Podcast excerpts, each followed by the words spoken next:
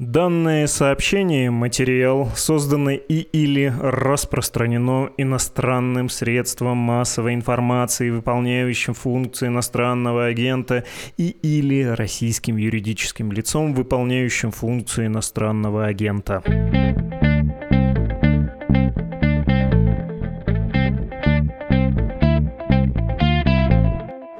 Включили подкаст «Что случилось?» о новостях, которые долго остаются важными. У микрофона Владислав Горин. Цитата.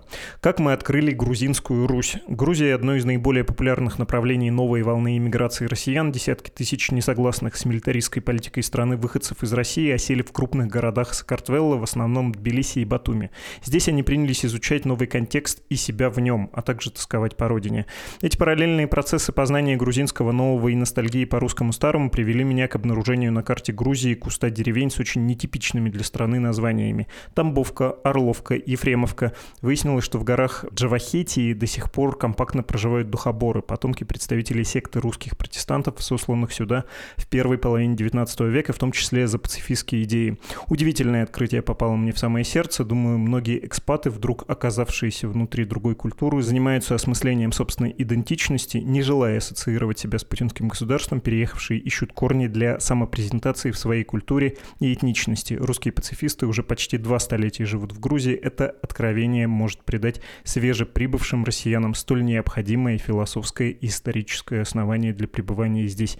Тем не менее, сегодня два русских мира в Грузии практически не пересекаются, ничего не зная друг о друге. Конец большой цитаты. С нами сегодня Гавриил Малышев, архитектор, городской планировщик, исследователь архитектуры. Привет, Гавриил. Привет, привет, рад слышать. Это ведь ты написал этот текст, который я цитировал только что. Да, все так. Интересно тебя очень расспросить о твоем исследовании. Правда, зачин у этого исследования литературный, и, видимо, нужно оговориться, что это достаточно серьезное исследование. Объясни, в чем фокус, чтобы не звучало так, как будто, как в старину говорили, хипстеры опять изобрели этнологию. Ну, то есть у твоего изыскания есть цель поинтереснее и покруче, чем в очередной раз рассказать, следуя за Википедией, что такое духоборы. Да, да, главный фокус моего исследования, на самом деле, в архитектуре, в той теме, которой я интересуюсь, увлекаюсь больше всего. И, как оказалось, с удивлением да, для меня, это абсолютно не исследованная тема. И если о духоборах как о этнокультурном таком сообществе, их религии, их ценностях уже довольно много всего снято и проговорено, то об архитектуре неизвестно вообще ничего. То есть нет ни научных статей, ни каких-либо блогов, которые вот показывают, что представляет из себя дом, в котором живет русский духобор, что представляет из себя духоборская деревня. И увидев, как ты перечислил на карте название этих деревень, мне сразу захотелось поехать и восполнить эту дырку в информационном поле.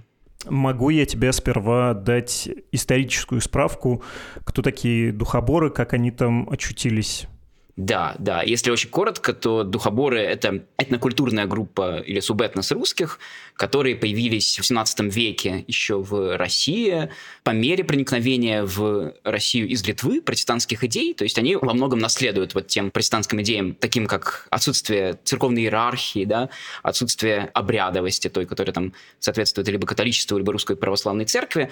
То есть главная идея духоборского учения в том, что Божий Дух находится в человеке, и таким образом и человек это и есть храм, человек это и есть Бог в каком-то виде, да, это такой проводник Бога на земле, и никакой посредник для богослужения не нужен. Они отказываются признавать иерархию церкви, отказываются признавать царя как помазанника Божьего и государство как иерархию, да, поскольку вот они существовали всегда в таких автономных комьюнити, коммунных даже, можно сказать.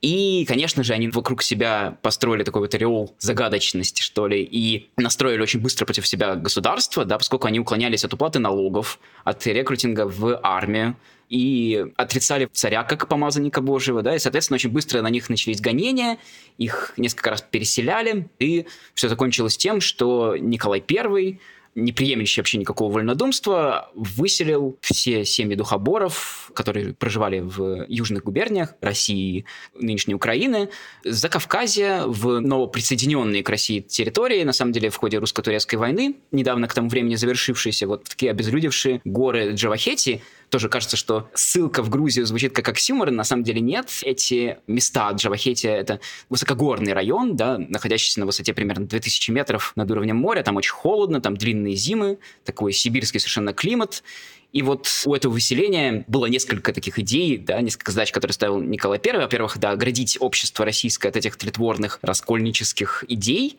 антигосударственнических. С другой стороны, чтобы так поиздеваться немножко над духоборами, которые проповедовали пацифизм, непротивление злу насилием задолго до Толстого, и он их поселил вот на фронтир, да, по сути, на место, где проживали достаточно агрессивные турецкие племена, которые пытались атаковать недавно отвоеванные у них земли. Таким образом, как бы Николай I рассчитывал, что духоборы будут вынуждены отказаться от своих пацифистских притязаний, возьмутся за оружие.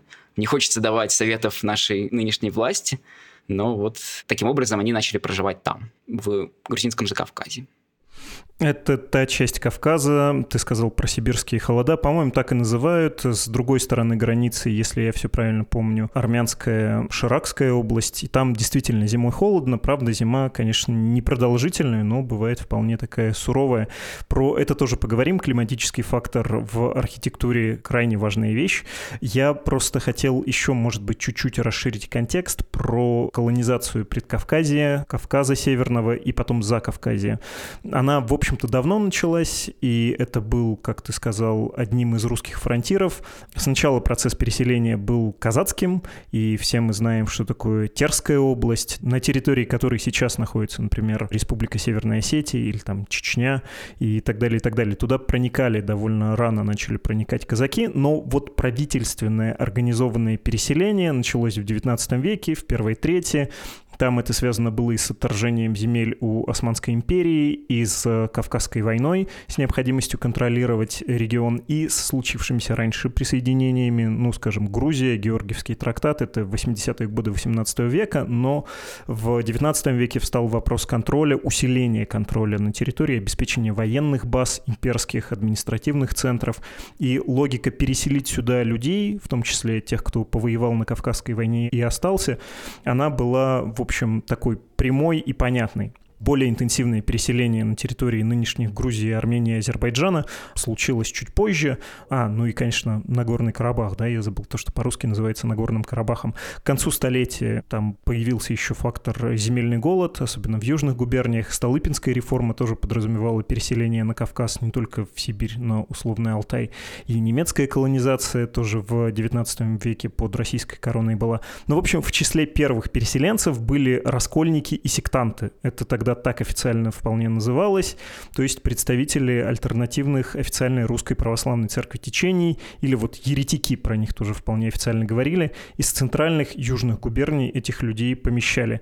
В итоге в Джавахете и не только там сформировались эти села. Насколько они сейчас живы? Сколько там людей сейчас проживает?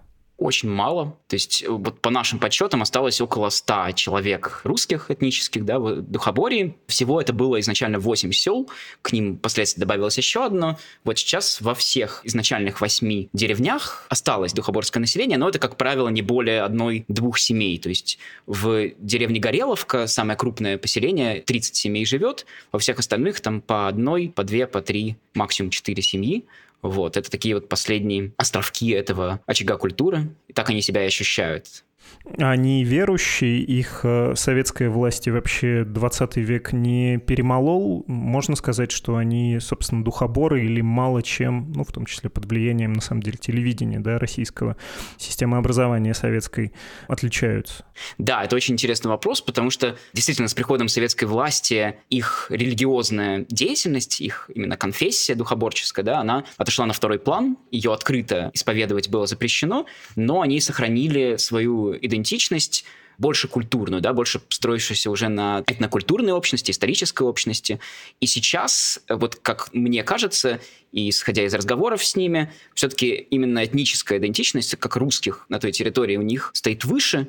При этом сейчас, после перестройки, да, когда верования стали разрешены, да, более открыто исповедовалась их вера, они все-таки вернулись да, во многом к своим традициям, и из тех, кто там осталось, достаточно цельно свою культуру они хранят, они за нее ратуют, но это вот, как правило, очень возрастные женщины, бабушки, дедушки, которые там остались, которые еще помнят и гонения, устроенные коммунистами, да, поскольку тоже вот в духе протестантской этики, да, они превозносили труд, и действительно это были очень богатые на момент революции поселения, одни из самых богатых на территории Грузии, с огромными коллективными хозяйствами, да, и, конечно, они подверглись раскулачиванию, многие были высланы и репрессированы, но те, кто остались, действительно сохранили в этом отдаленном уголочке Грузии свою идентичность, главным образом как этнических русских. Они себя считают, называют духоборами, но при этом вот к глубоко верующим религиозным людям относятся только старшее поколение. Тоже интересно здесь добавить, что они совершенно не допускали смешанных браков с армянами, с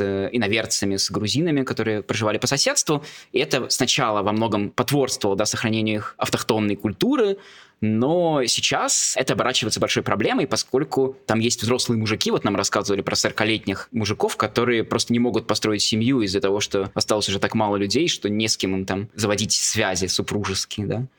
Понятно. И нужно, наверное, сказать, что действительно у многих таких закрытых групп, и староверов, и протестантов, вот такой крепкой, что ли, веры ортодоксальной, это довольно принято. Давай ненадолго включим фрагмент их речи, чтобы понять, как они говорят. Это интересно звучит, как они молятся. Это будет фрагмент из документального сериала «Гудбай, империя». Здорово. Слава Богу. Поклон посылали. Спаси, Господи, поклон наши посылали. Прощайте. Добрый час поклон сказывайте, прощайте. Добрый час поклон сказывайте. Прости нас, Господи. Прости, Господи, всех детей. Всех. Хорошо, мы про людей поговорили, общий контекст поняли. Предлагаю сейчас перейти к самому, на мой вкус, интересному, к архитектуре. Я, если честно, боюсь, что не буду адекватен, что не забудусь, потому что лично мне это любопытно, это мое хобби. И вообще трудно, конечно, про это рассказывать. Нужно показывать, а лучше самому смотреть архитектурные впечатления. Но, во всяком случае, у меня такого рода переживания не срабатывают на картинках, на рисунках и на макетах. Вот когда приходишь, ты понимаешь силу объема и то, как это на тебя воздействует, только тогда и переживаешь. Но, тем не менее, попробуем. Попробуем нарисовать картинку в головах слушателей. Что собой представляет Духоборское село? Как оно выглядит? Как это создавалось? Как менялось? Успели ли они выработать свой планировочный оптимум? Чем объяснить различия с соседними аборигенными селами? И аборигенные, оговорюсь, я тут безоценочно употребляю, без всякого презрения. Вот такой, в общем, комплекс вопросов про село. Да, для такого российского взгляда, экспата, недавно переехавшего из России, который вот уже полгода здесь живет, для меня, конечно, абсолютным откровением было оказаться в этих селах и увидеть, насколько они похожи на те материковые, можно так выразиться, наверное, российские деревни, в которых любой из нас, наверное, ездил на дачу летом. Это совершенно прямая улица, да, и стоящие вдоль нее фронтонами, выходящие на улицу, как правило, дома, напоминающие собой хаты, такие южно-русские хаты, но имеющие достаточно много отличий на самом деле. И вот здесь самое интересное, поскольку мы привыкли, да, что вся народная российская архитектура, архитектура русского жилища разделяется на две ветви, если максимально условно. Да, это северные дома, избы, которые строились из сруба и были рассчитаны на крепкие морозы, долгие зимы, снег. И южные дома, южно-русские дома, это хаты, которые также распространены в Украине, это мазанки, саманные глиняные стены, достаточно тонкая кровля соломенная, и такой дом предполагался для нахождения в южном климате. И духоборы – выходцы в основном из южно-русских и украинских губерний. Да, это Тамбовская область, Черноземье, Воронеж, это Екатеринославская губерния, которая теперь Запорожская область, да, в Украине. И эти люди привыкли жить, конечно же, в мазанках, именно в хатах. И таким образом мы имеем занесенную вот эту южно-русскую традиционную архитектуру в крайне суровые северные, по сути, условия, да, где длинная зима, где морозы. И таким образом вот там в Духоборе начинается такая третья веточка развития эволюции русской архитектуры, когда хата, южно-русская хата, начала адаптироваться к северному суровому климату.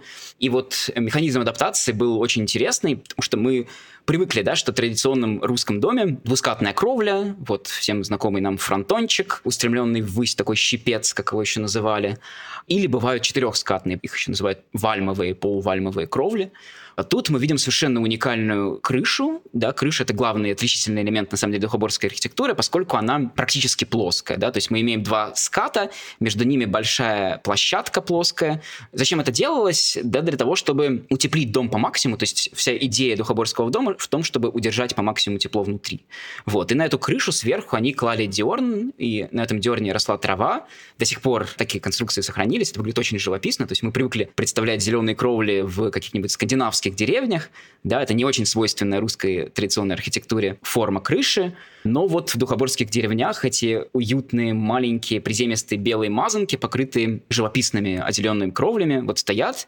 И такая кровля отлично выдерживает, на самом деле, тепло, но у нее есть большой-большой недостаток. Она тяжелая. Просто представляете, да, себе пирог крыши, это большой слой грунта, и сверху еще зимой на него падает также большой слой снега. Вот этот огромный вес надо каким-то образом удерживать. И, конечно, традиционные для русского севера там за века в ходе эволюции появившиеся технологии архитектурные были незнакомы духоборам, южанам, и они придумали свою технологию, очень интересную, которой просто нет нигде, вообще ни в одной архитектурной школе, архитектурной мысли всего мира я не нашел аналогию. Это такие столбы-трезубцы, на которых покоятся два конька. Вот в традиционном русском родительском доме был один конек, который держал кровлю, он обычно украшался. Почему, собственно, назывался конек? Потому что он украшался головой коня или птицы. Тут таких столба два, и они опираются не на стены, а на столбы, внешние столбы, которые даже за плоскость фасада выходят, представляют собой такой трезубец, что, конечно, добавляет такой украинскости виду фасадов этих домов. И эти трезубцы проходят через весь дом. Таким образом, крыша как бы опирается на них, а стены стоят отдельно. На стены нагрузки особенно нет. Хотя стены сами по себе достаточно крепкие. Они тоже либо из очень толстых бревен сделаны, но так как древесины было мало, как правило, везли туда камень, строили из камня местного, да, или делали саманные стены. Саман — это вот кирпичики, которые собирались из глины и навоза, соломы, такой вот из подручных средств, и сделали очень-очень толстые стены, также для того, чтобы сохранить тепло внутри дома. Вот. Но, конечно, вот эта вот соломенная крыша травянистая, покоящихся на двух столбах, э, коньках, которые держатся на трезубцах, вот это вот, конечно, надо видеть, по описанию, наверное, мало чем можно понять, но это вот совершенно уникальная конструкция, которая еще и, на самом деле, оказалась очень актуальна в условиях сейсмической активности, да, в Джавахете часто случаются землетрясения, и когда крыша держится отдельно, а стены отдельно, дом немножко ходит, крыша относительно корпуса дома, и таким образом дома сохранились в большинстве своем до нас в историческом виде, а они оказались разрушены в очередном землетрясении. Ты начал все-таки с дома. Я хотел спросить про планировку села. Я потом тогда еще все-таки к этому вернусь. Это, мне кажется, любопытным тоже. Но про дом тоже масса вопросов есть. Мне он вообще показался, если честно, как раз именно северным. Он типически под одной крышей. Не дворовой принцип, как это было бы в Южной губернии украинской или российской, или даже в Калужской области, да и на Урале.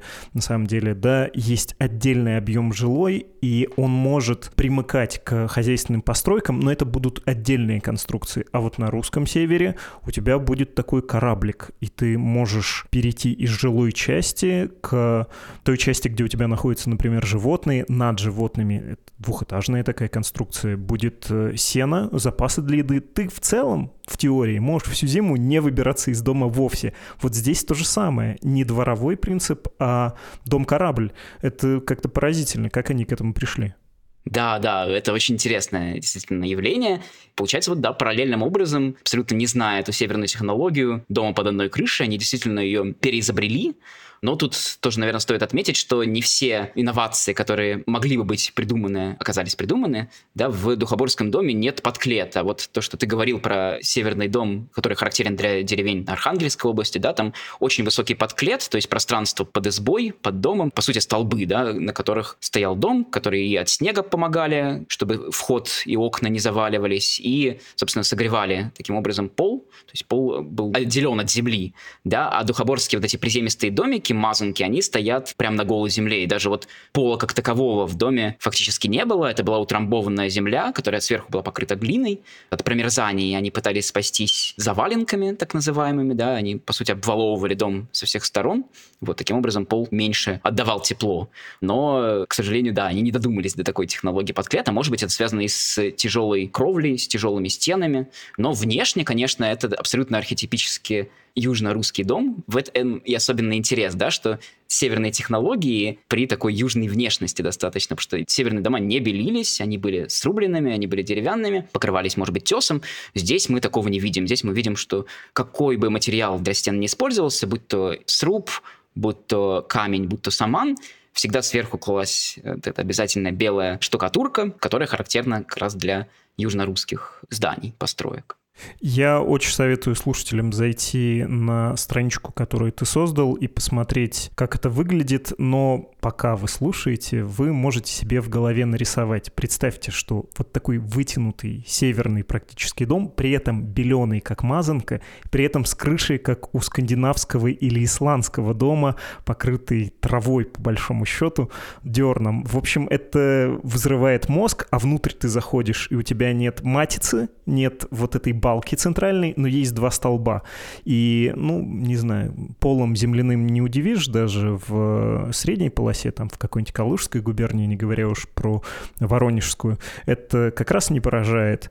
Но есть там еще несколько удивительных вещей, ты когда на этот дом смотришь, ты понимаешь вот эту тоску русского человека по деревянному домостроению, потому что фасад делает все, чтобы у тебя создалось впечатление, что это деревянный дом. Но это не так. Можешь рассказать про вот эти фасады? Ну, это важная вещь, важный прием вообще в и русском, и многих других архитектурах народных.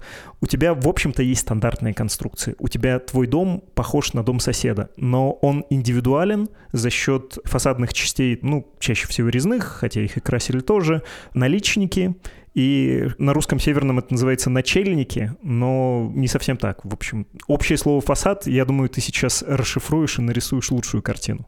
Да. Главный, наверное, элемент э, русского фасада и такой вот семантический смысл русской архитектуры народной, когда мы слышим это название, что нам представляется, что нам приходит на ум, конечно же, наличники, да, резные. И наличники, как главный элемент фасада любого русского дома, сохранены здесь. Здесь они достаточно разнообразные, всегда очень ярко декорировались, либо были покрашены, либо имели резьбу. И это, конечно, то, что особенно трогает вот мое ностальгирующее сердце, оказаться в деревне с наличниками в Грузии. Вот уж чего я не ожидал ожидал. Да, помимо наличников для домов характерны ставни, да, окна запирались, но вот то, о чем ты тоже говорил, как духоборы пытались спрятать необычности своих конструкций, делать свой дом гораздо более похожим на традиционный русский деревянный дом, это то, что, да, они называли это причелицами, как челка, по сути. Это фронтон, некий такой деревянный треугольник дощатый, да, который выносился за фасад дома и скрывал вот ту самую конструкцию трезубца, скрывал ту плоскую перемычку между скатами кровли, и со стороны казалось, что у дома совершенно обычная, привычная двускатная кровля, с одним коньком, с фронтоном, даже там изображали такие фейковые маленькие чердачные окошечки. Вот, естественно, никакого чердака не было. То есть этот фронтон, это был просто такой декоративный инструмент, чтобы приблизить внешность своего дома к традиционному. Ну да, на севере тоже может быть э, окно на чердаке, чердак нефункциональный. В общем, очень понятная схема, и если идти темной ночью вдоль по улице, не сворачивая во двор, то можно на секунду подумать, что ты находишься среди деревянных строений. Это не так, но они в итоге же, кстати, в развитии своем пришли вот к такому суровому местному камню. Они поняли, что это не такая плохая вещь. Или нет, не было там этой эволюции? Да, да, она абсолютно наблюдается. Тоже очень интересно, что первые дома, они все-таки строили из дерева, при том, что 2000 метров, да, никакого леса, естественно, нет рядом и поблизости. И лес везли из Кутаиси, из Кутаисской губернии. Каждое бревно, просто вот одно бревно, если вдуматься, стоило как одна корова. То есть возведение каждого дома было сверхдорогостоящим, сверхлогистически сложным. Поэтому, да, очень скоро они перешли к саманному типу строения, когда вот набирали стены из практически навоза. Это такие самые хрупкие, самые быстро разрушающиеся конструкции, которые мы часто видим уже здесь в руинизированном состоянии. И потом, впоследствии, в рамках того самого, вероятно, культурного обмена с армянами, они перешли на камень, в том числе на вот армянский туф. Если кто был в армянских селах, все мы очень хорошо себе представляем такие розоватые каменные здания. И духоборские дома тоже начинают строить из этого камня, местного туфа и других пород скальных. Только вот поверх этого розового камня, которым армяне гордились, они кладут, все еще продолжают класть, как правило, белую штукатурку, чтобы все-таки дом больше походил на то, к чему они привыкли. Всем, кто вдруг забыл, как выглядит туфа, он бывает розовый, белый и черный. В Москве из розового туфа есть несколько зданий. Вообще, если в вашем городе есть армянская церковь, она будет облицована туфом. Это к гадалке не ходи. Это такая отсылка к традиционной армянской архитектуре. Всем легко себе сразу это представить. Иногда сочетание есть красного, черного, хотя это, кажется, было связано с тем, что в какой-то момент красный кончился, и его тогда экономили немножко. Это отвлечение. А если смотреть на дом и зайти во двор, неважно, двускатная крыша, стремящаяся к плоской, или четырехскатная, то тебя этот дом еще раз удивит. Ты окажешься на самом деле в грузинском или армянском дворике с большой верандой. Это функционально очень классная вещь в теплом солнечном климате, с точки зрения хозяйственной очень удобная, что-нибудь можно сушить. А сухофрукты, как вы, наверное, знаете, не сушатся на солнце, они сушатся на воздухе, их все равно в тень вешают, да, если нужно что-то высушить, на солнце ты сожжешь. Нужен просто ветерок, да, в тени. И вот у духоборов это есть есть. Это они тоже переняли. Можешь про это рассказать? Да, это тоже вот одна из самых интересных и неразгаданных пока мной до конца страниц развития духоборской архитектуры, поскольку в грузинской архитектуре такие террасы, галереи айваны, как их называли айвани, они очень распространены, да, вот когда мы представляем себе грузинскую архитектуру, мы вот видим Тбилиси, где дома усеяны вот подобными террасками с резными колоннами, деревянные, очень большие протяженные террасы, которые защищали дом от чрезмерного воздействия солнца. Вот, и тут как-то, видя подобную конструкцию, очень похожую на духоборской избе, духоборской хате, как они сами называют свой дом, хочется сделать вывод о заимствовании этой технологии у грузин, но вот этот вывод, как мне кажется, был бы поспешным, поскольку когда дома только начинали строиться, Джавахетия была абсолютно пуста. То есть она была абсолютно уничтожена в ходе русско-турецких войн. Там не осталось ни одного человека. То есть духоборы, по сути, пришли туда на пустыню. И они были там, по сути, первыми вот впервые за долгое время. Постепенно туда начали приходить армяне и грузины. Поэтому вряд ли мы можем, по крайней мере, на первых этапах развития архитектуры говорить о возможности подобного рода заимствований. Это вот одна мысль. Другая мысль важная, что на самом деле в южно-русских домах подобные галереи также встречаются. Вот они есть в домах Донского казачества Ростовской губернии, в домах южно-русских, Таврической, в Екатеринославской той же губернии мы подобные террасы находим. Так что однозначно сказать, что это заимствованная у грузин технология, мы не можем. С другой стороны, наверное, с достаточной долей уверенности мы можем сказать о том, что декор этих айванов, вот он уже в свою очередь заимствован действительно у грузин, особенно в более поздних домах. Мы видим вот резные украшения, которые абсолютно идентичны тем, что мы можем встретить в Тбилиси или в любом другом грузинском городе. То есть это вот уже дома более поздние, начало 20 века, когда все-таки духоборы достаточно интегрируются в закавказское сообщество, да, они уже поездили по городам, по весям, насмотрелись различных стилистических архитектурных приемов, и вот они приносят те виденные, например, в Тбилиси резные украшения кронштейнов, которые держат колонны вот этих вот террас, галерей, приносит себе домой, таким образом делая свою хату очень похожей чем-то на грузинский дом, но с явно русскими признаками. И это, конечно, очень забавно, очень интересно всегда наблюдать такую архитектурную дружбу народов. То есть мы можем себе представить русский дом да, с наличниками традиционно русскими, со ставнями, но при этом сделанным этот дом будет из армянского розового туфа, и обнесен со всех сторон такой вот грузинской резной парящей террасой айваном. То, что восхищает больше всего, особенно в родной культуре, способность к синтезу. Ну, то есть мы бревна купим, потратимся, возможно, не по культурным даже соображениям, не потому что считаем, что так красиво. Ну, вот деды завещали, понимаете, у нас э, такая природа, надо за что-то держаться. Консервативно нужно воспроизводить многие практики, потому что они до этого многие поколения обеспечивали выживание. И тут даже в горах, где дерева близко нет, я потрачу деньги, ну, сделаю. Вот душа просит. А с другой стороны, есть при этой косности, наоборот, большая гибкость. Это фантастика, это то, что действительно восхищает всякий раз. Если говорить про внутреннее еще убранство, еще про один феномен, меня удивила русская печь там, конечно. Опять же, если говорить про желание воспроизвести какие-то практики, которые тебе до этого приносили успех, это все абсолютно понятно. Русская печь в климате средней полосы, да даже в южных губерниях, штука незаменимая но вот там, где у тебя суровые, но короткие зимы, Очень странно, наверное, строить все-таки русскую печь, и даже в северных областях России летом русская печь не использовалась, были и летние части дома, потому что, ну, попробуй приготовь пищу в русской печи посреди лета жаркого, тебе просто некомфортно будет в доме находиться. Там есть еще и соображение экономии топлива, конечно же. А здесь они поставили и не отходили от русской печи. Это явный реликт, или она им там была функционально нужна и пригождалась, была действительно незаменима, так же, как и в более северных областях? Скорее, мы действительно имеем дело с таким вот обязательным консервативным требованием, с производством традиционного обогревающего да, устройства, с которым они были знакомы, поскольку вот сейчас, когда появилась альтернатива русским печам, очень многие и духоборы в том числе отказываются от русских печей. Общаясь с местами, мы не слышали ни от кого, чтобы эти русские печи использовать, не видели их в использовании, да. То есть очень часто можно видеть, как к этой русской печи пристраивают маленькую буржуйку, которой хватает для того, чтобы обогреть дом, а русская печь продолжает занимать огромное пространство, да, используется как такой шкаф или кровать. Вот. С другой стороны, духоборческие дома, да, как вот было уже сказано, состоят из трех отсеков, да, это передняя хата сени и задняя хата таким лимузином выстроившихся в ряд.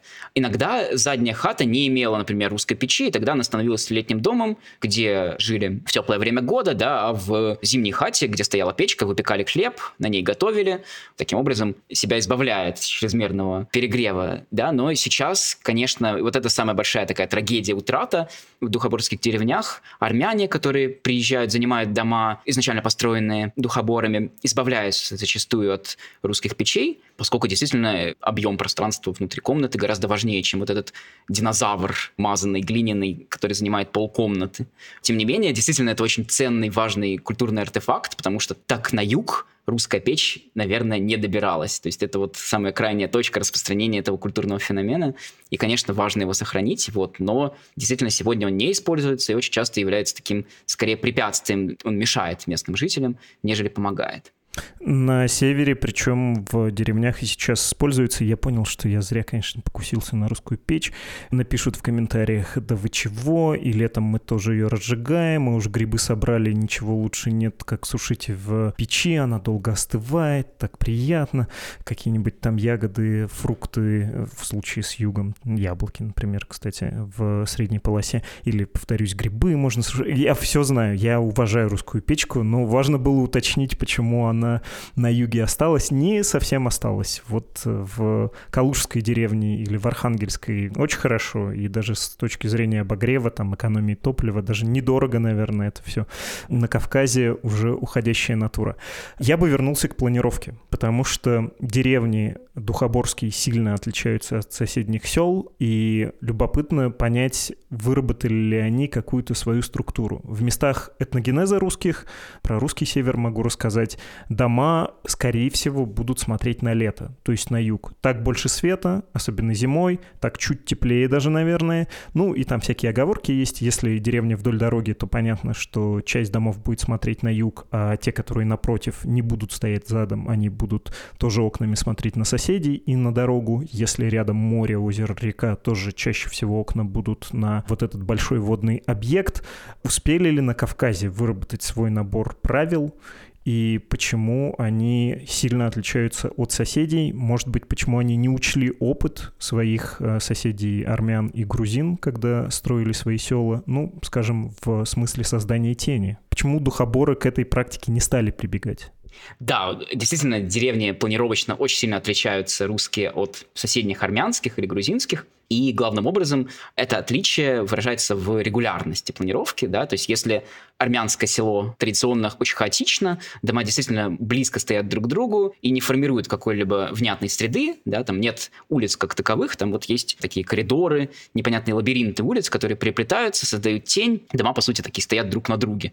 В русской деревне мы подобного не наблюдаем, мы видим очень традиционную для южно-русской деревни линейную уличную структуру, да, когда у нас есть прямая улица, и дома повернуты фасадами друг к другу, выходят на улицу и стоят вот аккуратненько в ряд, параллельно друг другу.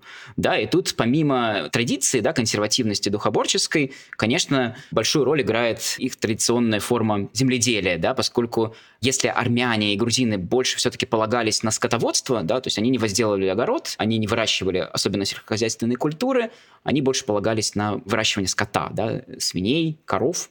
Тогда как духоборы, выходцы из э, Черноземья, выходцы из плодородных регионов России, они все-таки эту привычку сохранили, и даже в этих трудных, тяжелых условиях, где мало чего воспевало, они продолжали выращивать огороды, продолжали садить картошку, как они сами выражаются, и научили, причем, высаживанию картошки соседей армян, соседей грузин. И, конечно, это все высаживалось на огородах, таких протяженных полосках земли, которые следовало за домом. То есть вот эти вот параллельные отрезки, параллельные участки огородов примыкали длинной стороной друг к другу, и это формировало такую очень знакомую нам по южным или по центральным деревням планировочную картину. Что насчет доминанты? Я понимаю, что они еретики и беспоповцы, церкви нет, а церковь вообще-то важная вещь. Она визуально подчиняет пространство, причем делает это не только в твоей деревне. Вышел из дому, сразу знаешь, э, кто тут главный, да, где иерархия. На километры вокруг вообще-то такая вертикаль обозначает, что здесь живут люди, и именно вот эти люди. Кроме того, там есть функция распознавания, опознавания. Даже в ущелье с высоким высокими горами, красивыми скалами и глубокими пропастями, ты, если ты человек, тебе очень комфортно видеть какое-то обозначение. Это накидывает сетку координат на вот этот хаос природы, и сразу кажется, что Земля освоена, что здесь кто-то есть и какие-то правила существуют. Нам, людям, это свойственно. Вот такой комфорт пытаться создать. У духоборов что служит этой цели? Да, это тоже очень интересно, поскольку духоборы — это горизонтальное сообщество, и, соответственно, их деревни также выглядят горизонтально. То есть они, отказываясь от иерархии в религии, иерархии в общественном устройстве, они отказывались и от архитектурной иерархии таким образом. То есть никакой доминанты, никакой альтернативы церквям они себе не изобрели. С другой стороны, таким высотным акцентом очень часто служат стога сена или такие большие пирамиды, в которые они складывали саманные кирпичи, навоз, по сути, который в таких кирпичиках сушился и потом использовался либо как строительный материал, либо как растопка для печи. И вот эти вот башни из навоза или из сена служат такими вертикальными акцентами в деревнях, еще раз напоминая главную ценность для духобора — это труд. Вообще довольно любопытно, надо сказать. Про навоз и про сеновал я никогда не думал, что это способ тоже как-то маркировать пространство. Я вообще предупреждал, что могу увлечься, и если слушатель утомлен такими частностями, как планировка деревни или почему в Духоборской деревне никакой вертикали нет, хотя душа просит, вот наша привычка просит, чтобы она там появилась, ну, извините, я творю, что хочу. Иногда можно и поувлекаться. А напоследок просто предлагаю вернуться к людям и поговорить про самих духоборов. Очень общий вопрос. С кем ты говорил? Какой разговор запал тебе в душу? Да, мы поговорили с, по сути, последними духоборами в каждой из деревень, и особенно интересно было не встречать радушие и гостеприимство на грузинской земле, да, поскольку, когда ты стучишься в духоборский дом, тебя не выходят встречать вся семья, и они не ведут тебя пить чай, есть лаваш, они очень осторожно относятся к путнику. Это последний духобор, это, как правило, какая-нибудь бабушка, которой уже умер муж, и вот она одна живет, к ней иногда приезжают дети из России, поскольку очень много духоборов действительно выехало в 90-е годы и в 2008 на фоне усложнения да, российско-грузинских отношений. И эти оставшиеся бабушки вот продолжают там жить. И самый, наверное, удивительный троп в разговоре с ними это гордость за реформы. То есть очень необычно, находясь в такой традиционной совершенно русской избе, да, разговаривая с традиционной русской бабушкой, да, очень похожей и внешне, и по интонациям, да, на жителя средней полосы, например, ты слышишь в ее разговоре большое удовлетворение от того, что делает государство. То есть какая-то женщина, бабушка может тебе рассказывать о том, как хорошо у них работает правоохранительная система, как у них нет комовства, нет коррупции, какая прекрасная медицина, какое отличное образование. То есть это вот для моего такого русского уха сильный культурный шок, конечно, испытывал я, слушая подобные речи. Но тоже очень интересно отметить, что во всех разговорах, которые мы вели, ни разу не звучало желание вернуться в Россию. Не вернуться, а даже переехать в Россию, поскольку, естественно, большинство людей, которые живут там сейчас, никогда в России не были. Они себя ассоциируют именно как грузинских русских, И несмотря на то, что у них много у кого есть родственники в России, сейчас это сделать сложно. Для жителя Грузии необходима виза для того, чтобы поехать в Россию. Кроме того, вот у них зачастую сейчас такое настороженное отношение к российскому именно государству, поскольку они наслышаны и о политике, и о том, что сейчас происходит в мире. Грузию они считают своей родной страной, вот, и удовлетворены теми реформами, той политикой, которая ведется. Хотя, конечно, важно отметить, что большинство людей, с кем мы говорили, вот этих последних русских жителей Духоборских деревень, у них очень звучала ностальгия по временам, когда они были не одни, они здесь чувствуют себя достаточно одиноко, они говорят, что они не заводят близких дружеских отношений с армянами-грузинами в силу и языкового барьера, и культурных различий. И, конечно, они скучают по более тесному общению, поскольку все-таки это люди, которые привыкли всегда жить сообществом. И, к сожалению, да, мы видим, что очень скоро, вероятно, большинство деревень решится своего автохтонного, коренного русского духоборского населения и полностью уже станут эти села, эти деревни армянскими или грузинскими. Спасибо большое за разговор. Поразительная история о том, как много же крестьяне в России думали о том, что есть чудесная страна, куда можно бежать, где пашни очень много, где текут реки, естественно, молочные с кисельными берегами, и можно обрести, наконец, свое счастье. А тут э, какой-то перевернутый сюжет. Переселили сюда не по доброй воле, но люди обжили эту землю по-своему, синтезировав предыдущий опыт с новыми условиями, вступили в культурные взаимодействия, и вот теперь это все тает, уходит, но совершенно великолепная какая-то сложность, которой, конечно, очень жаль. Здорово, что она была зафиксирована, в том числе тобой. Спасибо большое. Спасибо. Мы говорили с Гавриилом Малышевым, архитектором, городским планировщиком, исследователем архитектуры.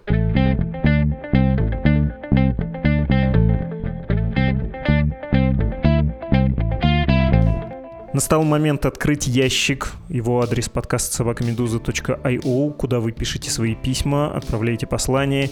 И, честно говоря, пользуясь служебным положением уже, кажется, во второй раз за этот выпуск, хочу не прочитать письмо, а прочитать мем, вложенный в письмо. Мем, естественно, про волка. Там, в общем, рожа совершенно страшная гуся, и написано «Волк слабее льва и тигра, зато гусь страшнее». Спасибо большое, дорогой слушатель Аслан.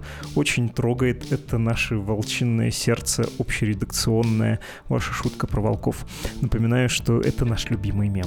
Помочь «Медузе» финансово не только мемами можно на странице support.meduza.io и save.meduza.io. С вами был подкаст «Что случилось?», посвященный новостям, которые долго остаются важными. До свидания.